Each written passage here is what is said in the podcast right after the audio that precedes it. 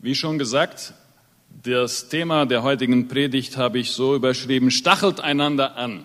Und ich lese dazu den Text aus Hebräer Kapitel 10, die Verse 23 bis 25. Lasst uns das Bekenntnis der Hoffnung unwandelbar festhalten. Denn treu ist er, der die Verheißung gegeben hat. Und lasst uns aufeinander Acht haben, um uns zur Liebe und zu guten Werken anzustacheln, indem wir unsere Zusammenko unser Zusammenkommen nicht versäumen, wie es bei einigen Sitte ist, sondern einander ermuntern und das umso mehr, je mehr ihr den Tag herannahen seht. Ich bin ganz sicherlich nicht an einem Fluss aufgewachsen und ich würde mir auch nicht zutrauen, mich in ein Boot zu setzen oder an ein Kajak oder ein sonstiges Gefährt und über einen Fluss zu rudern. Äh, das, dazu, das schätze ich mich so ein, dass ich das nicht schaffen würde. Mir ist aber bewusst, dass ich, wenn ich über einen Fluss rudern möchte, der eine starke Strömung hat, dass es sehr wenig bringt, wenn ich auf die andere Seite möchte, dass ich dann das Kajak oder das Boot einfach gerade ausrichte und versuche, auf die andere Seite zu kommen. Denn sehr wahrscheinlich wird das Resultat dann sein, dass ich, keine Ahnung, wie viel Meter flussabwärts irgendwann, hoffentlich auf der anderen Seite des Flusses lande, aber ganz sicherlich nicht da, wo ich hin wollte. Es ist mir klar, dass wenn ich auf die andere Seite möchte und dass die Strömung stark ist, dann muss ich das Boot, Kajak, was auch immer, gegen die Strömung stellen und dann langsam rüberrudern. Ich glaube, das ist beim Schwimmen wohl genauso. Äh, das würde ich auch nicht versuchen. Ich halte mich über Wasser, aber als Schwimmer bezeichne ich mich nicht. Die Frage ist ja, warum sollte ich auf die andere Seite kommen wollen? Lohnt es sich? Lohnt sich der ganze Aufwand? Und das ist so ein Bild, ähm, wo, wo wir uns identifizieren und wo dieser Text auch sagt, wenn, es kann ja dann passieren, dass du dann irgendwo beim Rudern bist und dann merkst, hey, das, das, das, das schaffe ich nicht, das, das macht ja keinen Sinn. Und dann ist die Frage, gebe ich einfach auf oder mache ich weiter? Lohnt es sich, weiter zu rudern? Lohnt es sich? Vergiss es. Ich lasse mich einfach von der Strömung vortragen. Und dieser Text hier im Hebräerbrief, Kapitel 10, ist in einem Zusammenhang, in einen Zusammenhang hineingeschrieben, wo es darum geht, dass der Schreiber die Leute ermutigt, durchzuhalten. Haltet durch. Rudern lohnt sich. Es lohnt sich, auf die andere Seite zu kommen. Und er hat ganze zehn Kapitel eigentlich, also neun Kapitel, sich damit beschäftigt, zu zeigen, warum es sich lohnt. Was erwartet denn uns auf der anderen Seite? Was ist es, das, sich, das diesen Aufwand rechtfertigt?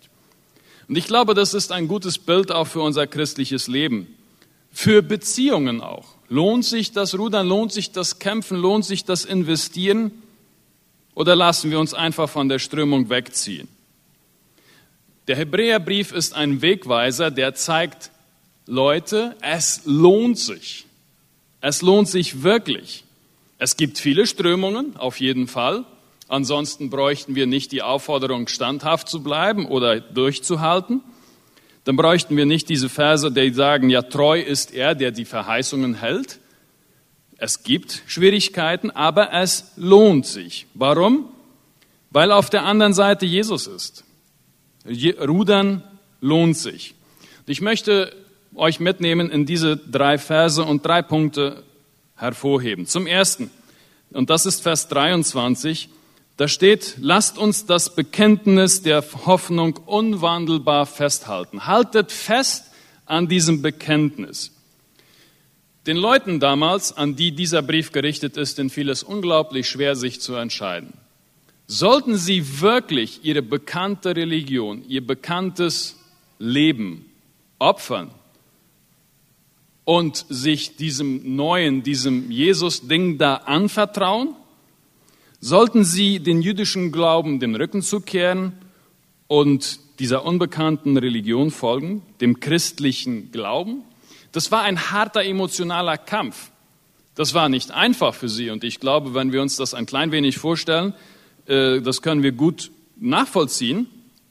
Und deswegen so viel Betonung darauf, ganze zehn Kapitel, wo der Schreiber immer wieder betont, Leute, das lohnt sich. Warum? Weil Jesus höher ist, weil Jesus größer ist.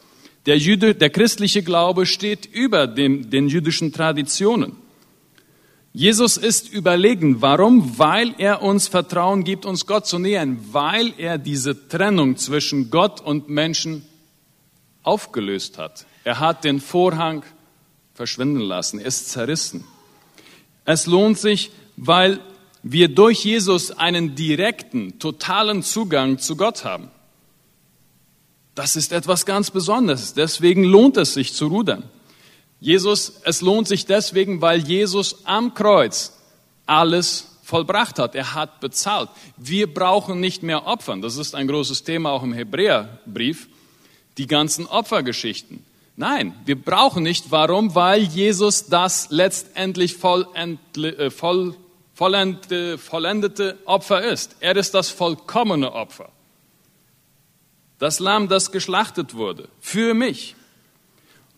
Dieser Weg ist neu. Das ist der Weg des neuen Bundes und es gibt diesen Zugang. Deswegen lohnt es sich zu rudern. Deswegen haltet durch, auch wenn die Strömung stark ist. Alle diejenigen, die wirklich kommen wollen, die können zu Jesus kommen und die können durch Jesus auch zu Gott kommen. Und das ist dieses Bekenntnis der Hoffnung. Das ist das, was Perspektive gibt. Das ist das, was Hoffnung gibt in schwierigen Situationen. Und deswegen haltet daran fest. Der Schreiber fordert ganz spezifisch dazu auf, standhaft im offenen Bekennen dieser Verheißung zu bleiben. Warum? Weil, und das ist der zweite Teil von Vers 23, denn treu ist er, der die Verheißungen gegeben hat. Es gab offensichtlich Leute, die sagten, hm, gut, du hast uns jetzt aufgezeigt, dass es sich lohnt, dass Jesus besser ist, höher ist, auch als die hohen Priester. Aber was ist, wenn er zu seinem Wort nicht steht? Und dann sagt der Schreiber, er hält seine Verheißungen. Gott hält seine Verheißungen. Wenn wir durch die Bibel schauen, dann ist das immer wieder wirklich faszinierend zu schauen, zu sehen, wie Gott seine Versprechen hält, wie er zu seinen Verheißungen steht. Und da haben wir gerade im Hebräerbrief, auch Kapitel 11, Vers 11, da wird Sarah erwähnt. Ja, mit fast 100 Jahren noch ein Kind zur Welt bringen. Gott hat es verheißen und es hat sich erfüllt. Gott hält seine Verheißungen. Gott ist treu. In Hebräer 10, Vers 13 steht, dass Gott nicht zulassen wird, dass wir über unser Vermögen hinaus versucht werden. Er wird zu uns halten. Das ist eine Verheißung und die wird er auch einhalten. Gott hat verheißen, dass er diejenigen, die an seinen Sohn Jesus Christus glauben, retten wird. Er hat nicht verheißen, dass er die retten wird, die glauben, dass sie perfekt seien oder dass sie Mennoniten sind oder dass er die retten wird, die keine Fehler machen. Auch nicht einmal, dass er die retten wird, die zu einer Gemeinde gehören oder die Nachkommen von guten Eltern sind, sondern diejenigen, die an Jesus Christus glauben. Und wenn Gott das verheißen hat, dann wird das auch eintreffen. Gott hat schon im ersten Buch Mose verheißen, dass nicht aufhören wird Saat und Ernte, Kälte und Hitze, Sommer und Winter, Tag und Nacht und daran dürfen wir festhalten. Ich selbst bin auf dem Bauernhof groß geworden und ich weiß ein wenig, was es bedeutet, komplett vom Regen abhängig zu sein. In der, Im Ackerbau, in der Viehzucht, im Milchbetrieb, wir hatten alles. Also Ackerbau hatten wir, als ich ganz kleiner Junge war. Und auch wenn wir hier in der Stadt leben, Vieles von dem beeinflusst uns ja auch ganz direkt. Wenn der Ackerbauer nicht erntet, dann kauft der Arbeiter nachher auch nichts ein. Und das beeinflusst und betrifft dann unsere Geschäfte. Wir haben in der Bibel keinen Text, der sagt, es wird immer eine gute Ernte geben. Oder es wird immer nasse Jahre geben. Es wird nie trocken sein. Das steht nicht. Es steht aber da, dass nicht aufhören wird Saat und Ernte. vielleicht nicht immer eine gute Ernte. Es steht da, dass nicht aufhören wird Kälte und Hitze, Sommer und Winter, Tag und Nacht und daran dürfen wir uns festhalten. Wenn Gott das verheißen hat, dann wird das auch eintreffen. Und das heißt auch gerade dann, wenn man durch schwierige Situationen geht, dann dürfen wir uns daran klammern, was Gott verheißt. Durch Jesus Christus gibt es Rettung. Er hat verheißen, dass nicht aufhören wird Saat und Ernte. Auch dann, wenn etwas nicht planmäßig läuft, dann wird Gott trotzdem zu seinen Verheißungen stehen. Wenn etwas nicht planmäßig läuft, wie heute zum Beispiel. Es war nicht auf dem Plan, dass ich hier heute stehe. Vor kurzer Zeit war ich bei einer Hochzeit äh, dabei. Also ich habe da gepredigt und ich habe mich im Vorfeld mit den Hochzeitsleuten natürlich unterhalten. Und wir kamen auf so verschiedene Charakterzüge vom Mann und Frau, bei ihnen, wie das bei ihnen so war. Und äh, er es war Ackerbauer oder ist Ackerbauer und dann hat er ja gesagt, äh, habe ich ihn gefragt, bist du heute nicht auf dem Feld? Es hat doch schon geregnet. Naja, manchmal kommt was dazwischen, zum Beispiel eine Chast. Äh, manchmal kommt etwas dazwischen, manchmal läuft nicht alles planmäßig, manchmal muss man zum Beispiel eine Hochzeit planen und dann kann man halt nicht auf dem Ackerfeld seine Runden drehen. Nicht immer läuft alles planmäßig. Wenn immer alles gut und planmäßig laufen würde, dann bräuchte es diesen, diesen Text auch gar nicht. Dann bräuchte es die Verheißungen nicht, dann bräuchten wir auch keine Ermahnung oder Ermutigung, standhaft zu bleiben in schwierigen Situationen. Wenn das Rudern einfach ist, dann würden wir das alle machen. Der Schreiber fordert die Gläubigen auf, diesen Weg unerschütterlich zu gehen und nicht vergessen und nicht zu vergessen, dass Jesus Christus wohl, sowohl Anfang als auch Ziel des Weges ist, der zu Gott führt. Und dass er treu zu seinen Verheißungen steht. Und weil das so ist, kommt dann Vers 24. Und lasst uns aufeinander Acht haben. Lasst uns aufeinander Acht haben. Der, der Schreiber wendet sich dann jetzt dem Miteinander zu. In einer Gemeinde sind wir bekanntlich nicht alleine. Als Christen sind wir auch nicht alleine unterwegs. Solochristentum ist etwas, das die Bibel nicht kennt. Wir sind gemeinsam unterwegs. Das ist Gemeinschaft. Und lasst uns, und der Schreiber schließt sich mit ein, nicht habt ihr untereinander Acht, nein, lasst uns alle zusammen aufeinander Acht haben. Es geht hier um ein gegenseitiges Wahrnehmen, ein Ernstnehmen. Und das ist gar nicht so einfach, diesen Begriff gut zu umschreiben. Denn Hebräer 3, Vers 1 wird er gebraucht, um zu sagen, habt Acht auf Christus. Also wir sollen uns auf Jesus konzentrieren, uns ganz auf ihn fokussieren, ihn in den Mittelpunkt stellen. Sei du der Mittelpunkt in meinem Leben. Habt Acht auf Christus. Und so wie ihr auf Christus Acht habt, so habt Acht untereinander. Auf die anderen, auf die Mitbrüder, Mitschwestern. Und wenn wir das etwas persönlicher machen, Habt Acht auf deinen Ehepartner, auf deinen Freund, auf deine Kinder. Das heißt, schau zu ihm, denke darüber nach. Schau, wie du ihn unterstützen kannst. Fokussier dich auf ihn, studier ihn, beschäftige dich mit ihm.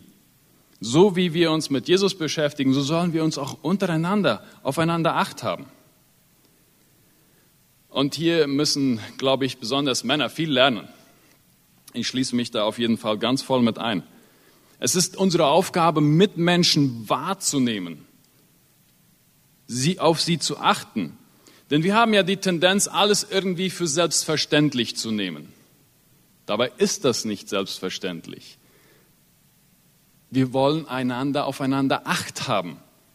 Das könnt ihr zu Hause auf die Ehe anwenden, auf die Freundschaften, ihr könnt das auch in der Gemeinde anwenden. Aber es ist nicht nur eine Sache, die nur Männer lernen dürfen, sondern untereinander, auch Frauen. Auch dann, wenn etwas nicht planmäßig läuft. Es gibt ja grundsätzlich zwei Arten von Beziehungen. Es gibt wahrscheinlich mehr, aber zwei Arten möchte ich mal erwähnen. Das eine ist eine Verbraucherbeziehung und das andere ist eine Bundesbeziehung. Eine Verbraucherbeziehung, die funktioniert so, wie bei einem Supermarkt. Solange ich in einem Supermarkt ein Produkt zu einem guten Preis bekomme, die Preis, das Preis-Leistungs-Verhältnis stimmt, gehe ich zu diesem Supermarkt. Sofern ich aber in einem anderen Supermarkt das gleiche Produkt zu einem besseren Preis finde, dann bin ich weg. Ja, dann bin ich bin ständig auf der Suche, wo ist das beste Preis-Leistungs-Verhältnis. Es sei denn, man schafft es als Supermarkt oder als Firma irgendwie eine ganz besondere Beziehung zum, zum Kunden aufzubauen, dass er dir die Kundentreue, dass der Kunde dir treu ist, auch wenn es beim Nachbarn etwas günstiger ist. Eine Bundesbeziehung funktioniert ganz anders. Das ist zum Beispiel die Ehebeziehung oder auch die Eltern-Kind-Beziehung. Ich glaube, es wird keiner Mutter und keinem Vater einfallen, nur weil das Kind des Nachbarn ein wenig gehorsamer ist und ein wenig anständiger und vielleicht nicht ganz so viel quengelt, das Kind des Nachbarn einzutauschen für das andere, weil die Preis-Leistung, das Preis-Leistungs-Verhältnis da stimmt. Das kommt niemanden in den Sinn. Nun, wenn wir in Hebräer 8 hineinschauen, da ist ein längeres Zitat aus dem Jeremia-Brief. Und ich lese ein paar Verse, äh, Hebräer Kapitel 8, Abvers 8. Siehe, es kommen Tage, spricht der Herr, da werde ich mit dem Haus Israel und mit dem Haus Juda einen neuen Bund schließen. Nicht nach der Art des Bundes, den ich mit ihren Vätern an dem Tag, da, da ich ihre Hand ergriff, um sie aus dem Land Ägypten herauszuführen, denn sie blieben nicht in meinem Bund und ich kümmerte mich nicht um sie, spricht der Herr. Denn dies ist der Bund, den ich dem Haus Israel errichten werde nach jenen Tagen, spricht der Herr. Meine Gesetze gebe ich in ihren Sinn und ich werde sie auch in ihrem Herz, in ihre Herzen schreiben. Und ich werde ihnen Gott und sie werden mir Volk sein. Die Beziehung Gottes zu uns, die Beziehung durch Jesus ist eine Bundesbeziehung. Das heißt, ich brauche auch gar nicht weiter schauen, wo ich ein besseres Preis-Leistungs-Verhältnis habe, sondern es ist eine Beziehung, die auf Vertrauen basiert. Eine Bundesbeziehung. Man wechselt nicht einfach, weil irgendwo das Angebot besser ist. Deswegen suche ich ja mir meine Gemeindemitglieder und Brüder und Schwestern ja auch nicht aus. Genauso wenig wie es mir einfallen sollte und es mir einfällt, meine Kinder auszutauschen gegen andere Kinder, genauso wenig darf es mir in den Sinn kommen, meinen lieben Gemeindebruder auszutauschen, äh, in Gedanken vielleicht oder vielleicht auch effektiv, indem ich die Gemeinde wechsle, nur weil ich vielleicht bei einem anderen weniger Probleme habe. Es, geht in eine, es ist eine Beziehungssache. Es ist eine Bundesbeziehung und das ist die Grundlage. Deswegen habt aufeinander Acht, auch wenn du vielleicht in einer anderen Gemeinde eventuell ein besseres Preis-Leistungs-Verhältnis finden könntest.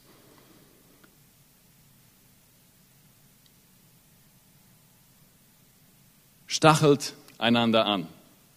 Das ist der zweite Teil von Vers 24. Lasst uns aufeinander Acht haben, um uns zur Liebe und zu guten Werken anzustacheln. Ich lade euch ein, in der kommenden Woche, vielleicht morgen morgens, vielleicht denkt ihr da noch daran, aufzustehen und euch die Frage zu stellen, wen kann ich heute anstacheln? Es gibt ja verschiedene Kakteenarten. Im Chaco sind mir vor allen Dingen drei bekannt, den Schlorrekaktus, der Hopskaktus, der Springkaktus und dann der Kugelkaktus. Der Schlorrekaktus, das ist so wie ein großer Zapatilla, ja, wie eine Schlor, der liegt, ist meistens äh, recht unwahrscheinlich, ist da, man sieht, er hat Stacheln, du gehst automatisch da drum herum. Die Früchte sind etwas, äh, ja, hinterrücks, sag ich mal. Sie sehen sehr verlockend aus, sind aber ganz gespickt voller kleiner Stacheln. Der Springkaktus, der springt dich an. Wenn du ihn auch nur berührst, dann fährt er schon auf dich zu. Ich hatte eine Erfahrung, wo ich mit meinem Schwiegervater zusammen Baumstämme gesägt habe.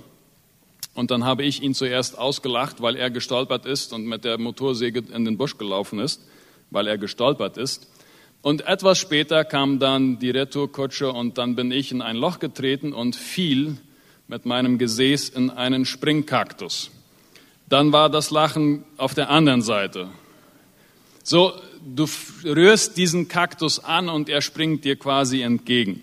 Und dann gibt's den Kugelkaktus, der ist einfach überall spickrig, von allen Seiten. Und ich glaube, manchmal gibt es in der Gemeinde und unter uns Christen äh, verschiedene Kakteenarten. Das eine ist eine Schlarrkaktus, das andere ist ein Springkaktus und dann gibt's auch den Kugelkaktus. Welche Kakteenart jetzt ihr gerade seid oder der Nachbar nebendran, das überlasse ich euch, das zu definieren.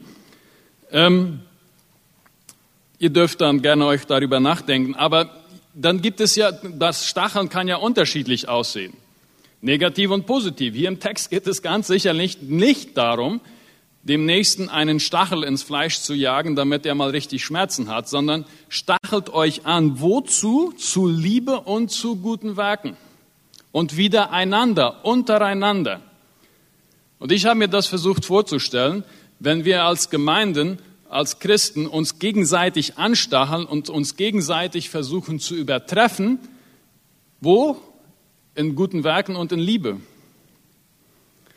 Ich stelle mir das ganz interessant vor.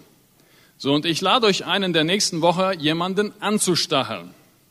Aber bitte nicht negativ. Davon haben wir genug. Vom negativen Anstacheln, das braucht uns keiner beibringen. Ja, da sitzen wir auf den Rängen, wie bei einem Fußballspiel, und wissen, wie man es besser macht, aber selber spielen, na, lieber nicht. Aber man wüsste, wie es besser gemacht werden könnte und müsste und sollte. Da, darum geht es nicht. Das Kritisieren, das wollen wir draußen lassen. Aber lasst uns uns gegenseitig anstacheln zu Liebe und zu guten Werken. Es gibt ein Lied, welches dieses, diese Gedanken meines Erachtens auch sehr schön zum Ausdruck bringt und ich lese diesen Text jetzt.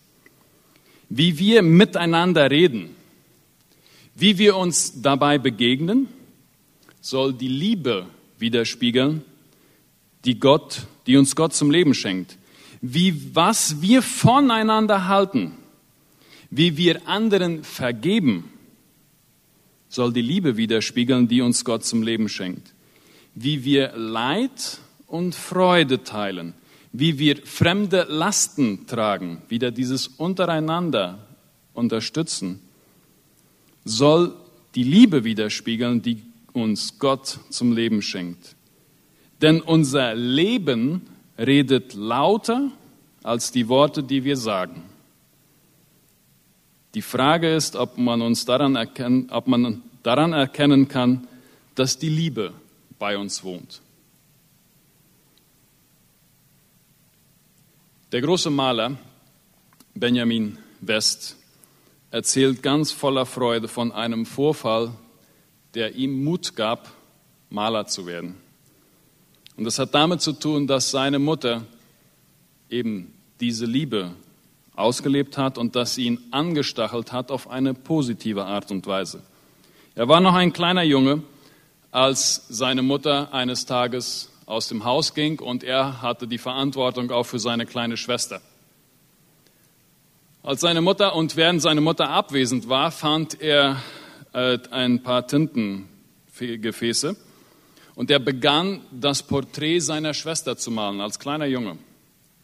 Und er hat natürlich dabei eine Riesensauerei gemacht im Haus. Ihr stellt euch das vor, kleiner Junge, Tinte und er malt seine Schwester. Als die Mutter nach Hause kommt, sieht sie natürlich die ganze Bescherung da. Aber was macht sie? Sie schaut das Bild an und sagt, das ist ja Sally, die Schwester. Es war so gut geworden, das Bild, sie erkannte ihre Tochter, die kleine Sally, auf dem Bild. Und sie streichelte Benjamin über den Kopf und gab ihm einen Kuss. Das war alles, was sie sagte und alles, was sie tat. Die Bescherung hatte sie ja trotzdem, musste sie auch aufräumen. Benjamin hat dann gesagt, dass es dieser Kuss seiner Mutter war, der ihn zum Maler gemacht hatte, weil sie ihn positiv angestachelt hatte. Gott helfe uns dabei, in der kommenden Woche einander anzustacheln.